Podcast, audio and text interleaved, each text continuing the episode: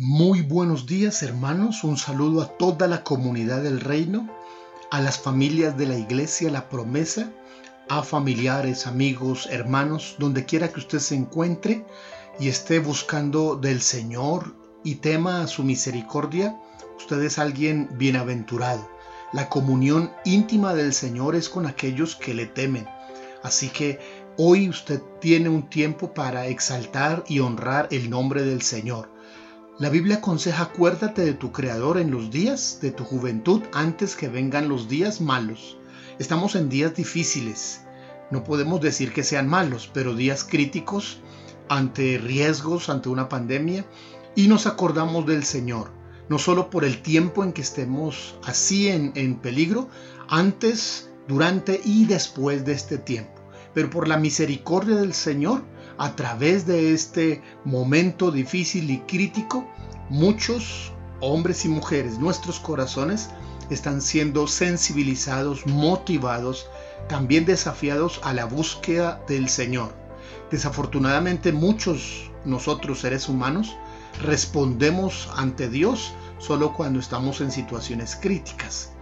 Desarrollemos un corazón agradecido, desarrollemos un corazón que ame al Señor y tengamos un tiempo cada día.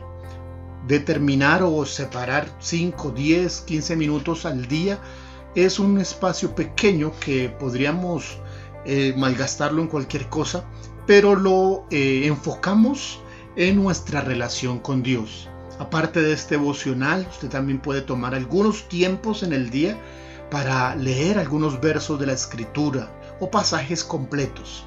Hemos estado con el libro de Proverbios para este tiempo devocional. Vimos la primera parte, los primeros versos del capítulo 6. Ahora tenemos solo tres versos, pero hace en esos tres versos un resumen, es todo un argumento de las cosas que, a Dios le desagrada, que Dios eh, no soporta, que repugna y que están siendo muy eh, avaladas en las naciones y desafortunadamente hieren y eh, contristan el corazón del Dios de amor. Él no hizo su creación para estas cosas y se opone a que estas cosas ocurran. Leamos en Proverbios capítulo 6, verso 16 al 18. Seis cosas aborrece el Señor y aún siete abomina su alma los ojos altivos, la lengua mentirosa, las manos derramadoras de sangre inocente, el corazón que maquina pensamientos inicuos, los pies presurosos para correr al mal, el testigo falso que habla mentiras y el que siembra discordia entre hermanos. Aquí hay situaciones muy particulares que están bajo la determinación o bajo el argumento lo que Dios eh, no soporta, las cosas que aborrece el Señor, que le disgustan. En primer lugar, el orgullo.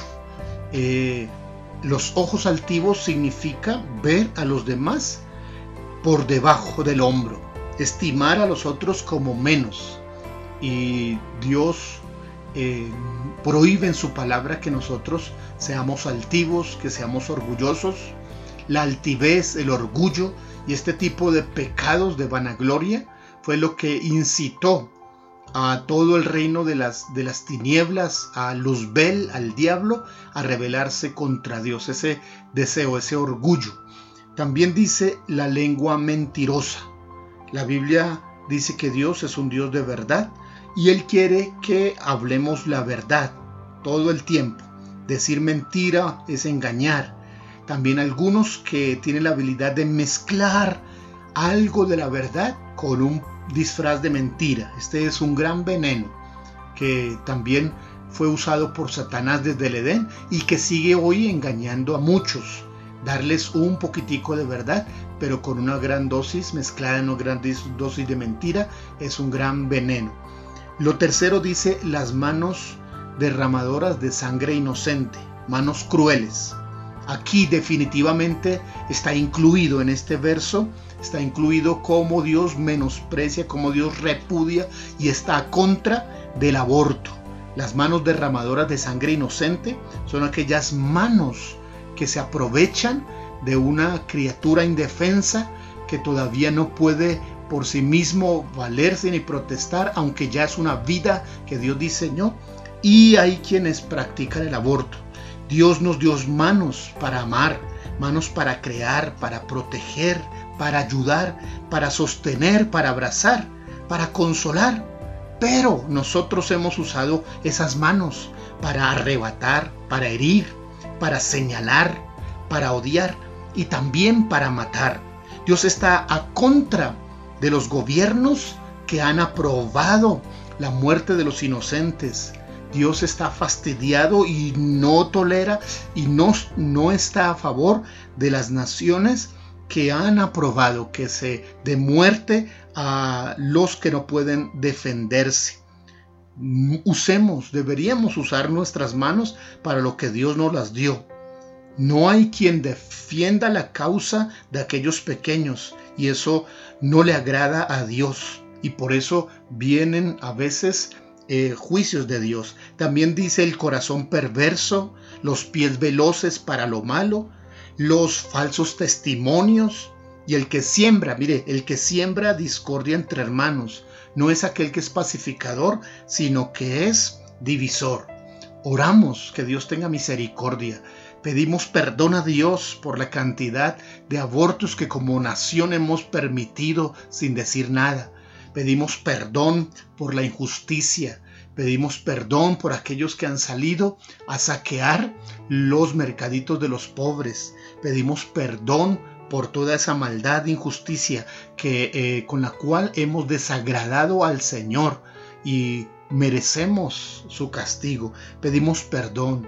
Señor, levantamos nuestra voz y oramos por nuestra nación y pedimos, Señor, estos pecados de orgullo, de mentira, de falsedad, de aprobación del, aborto, del homicidio que han estado contra ti, estando en tu palabra. Señor, oramos que tú nos perdones y que nos ayudes a hacer algo por la causa de los inocentes, a oponernos, que este tiempo elimine esta cuarentena, elimine todas estas maldades, que al regresar no volvamos, que se acaben aquellos lugares clandestinos de prácticas de, maldad, que los eh, hombres y mujeres profesionales de la salud no se presten para este tipo de abominaciones y de maldades del corazón perverso que quita la vida al que no puede defenderse.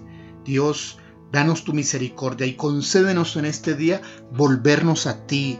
Haz que el corazón que se había apartado de ti se vuelva y tú, Señor, puedas perdonar y eh, levantarte, Señor, a favor nuestro. Te alabamos, Señor, y pedimos tu gracia en el nombre de Jesús. Amén.